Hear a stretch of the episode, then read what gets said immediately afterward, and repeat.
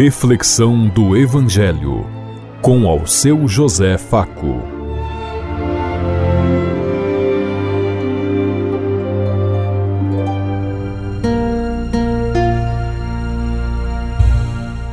Paz e bem a todos os ouvintes da Rádio Construtiva e todas as emissoras em sintonia conosco e o povo que nos ouve. Queremos levar até você uma mensagem de amor através da palavra de Jesus Cristo, hoje no Evangelho de Mateus, capítulo 2, versículo 13 a 15 e versículos 19 a 23. Sexta-feira, 30 de dezembro de 2022. Que a graça e a paz de Deus Pai, Deus Filho, Deus e Espírito Santo vos ilumine nesse dia e seja uma boa notícia para todos.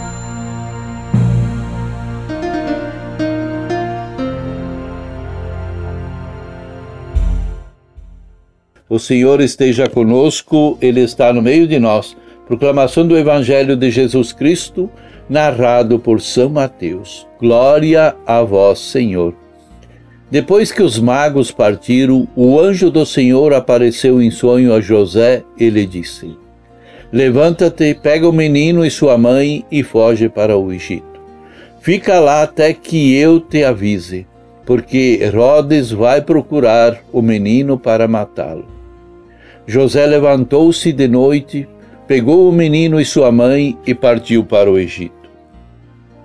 Ali ficou até a morte de Herodes para se cumprir o que o Senhor havia dito pelo profeta. Do Egito chamei o meu filho. Quando Herodes morreu, o anjo do Senhor apareceu em sonho a José no Egito. Ele lhe disse: Levanta-te, pega o menino e tua mãe e volta para a terra de Israel, pois aqueles que procuravam matar o menino já estão mortos. José levantou-se, pegou o menino e a mãe e entrou na terra de Israel. Mas quando soube que Arquelau reinava na Judéia no lugar do seu pai Herodes, teve medo de ir para lá. Por isso, depois de receber um aviso em sonho, José retirou-se para a região da Galiléia e foi morar numa cidade chamada Nazaré. Isso aconteceu para que se cumprisse que foi dito pelo profeta. Ele será chamado Nazareno. Palavra da salvação. Glória a vós, Senhor.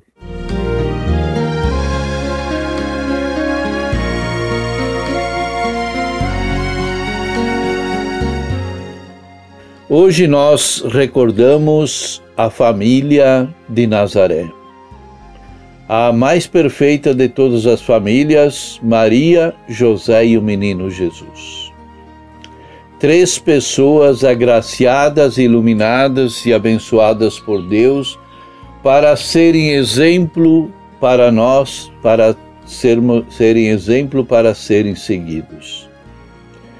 Essa luz que brilhou no coração de tanto de José como de Maria e sobretudo de Jesus, nos alerta da importância de vivermos em comunidade, em família.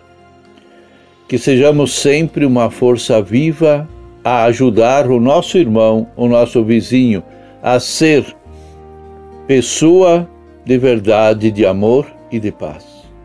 Os magos tiveram um encontro pessoal com o menino Jesus depois que foram atraídos pela estrela, como nós vimos. Assim também, quando nós vislumbramos a estrela que nos guia até Belém, nós temos que fazer a nossa experiência com Deus, a nossa experiência de salvação. Jesus deixa a sua mensagem, deixa a sua palavra, deixa seu exemplo para que nós possamos seguir a estrela e brilhar junto de Deus através da nossa dedicação, do nosso espírito de serviço e de vida. O caminho de Belém, isto é, quando buscamos a salvação, nós também precisamos estar preparados, pois aí começará a perseguição. O inimigo de Deus está atento e faz todo o possível para nos desviar do caminho que é o do caminho do Senhor traçou para cada um de nós, como nós vimos que a Herodes com o espírito mal, ele perseguiu José, Maria e o menino Jesus e sacrificou e assassinou tantas crianças.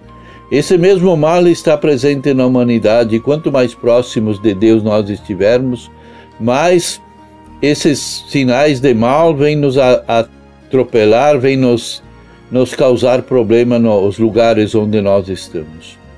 Nós precisamos, porém, temer a Deus, assim como fez com José e Maria, o Senhor também nos ordena que nós ter, temer a Deus não é ter medo, mas é abraçar a causa de Deus, é fazer a vontade de Deus.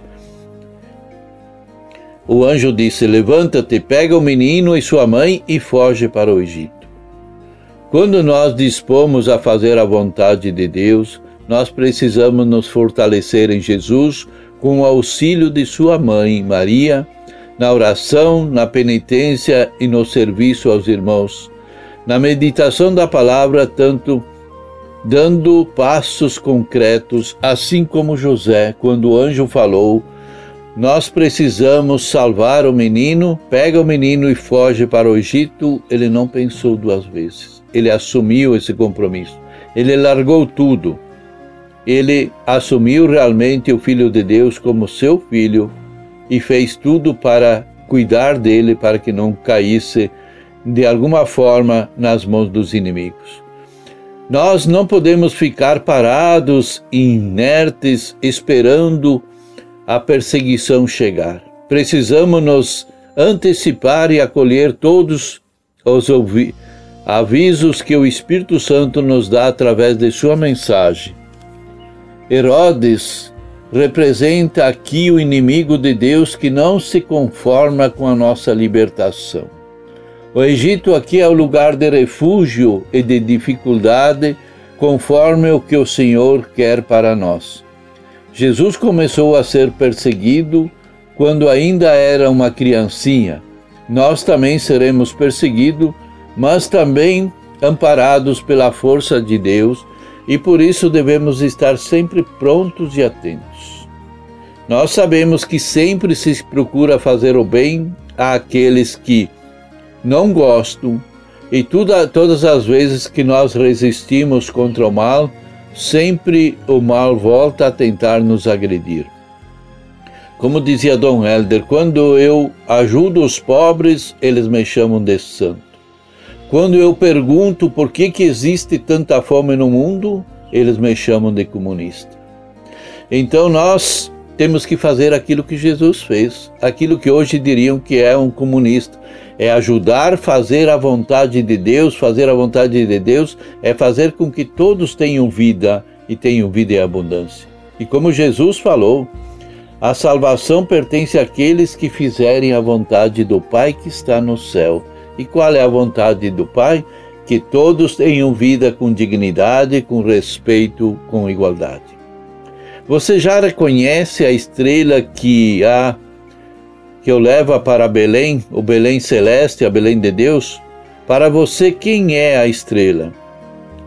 Você já teve um encontro pessoal com Jesus Salvador? Você já começou a ser perseguido? Como você tem se fortalecido diante das calúnias, das difamações, enfim, das perseguições? Pensemos em tudo isso enquanto eu lhes digo. Até amanhã, se Deus quiser. Amém.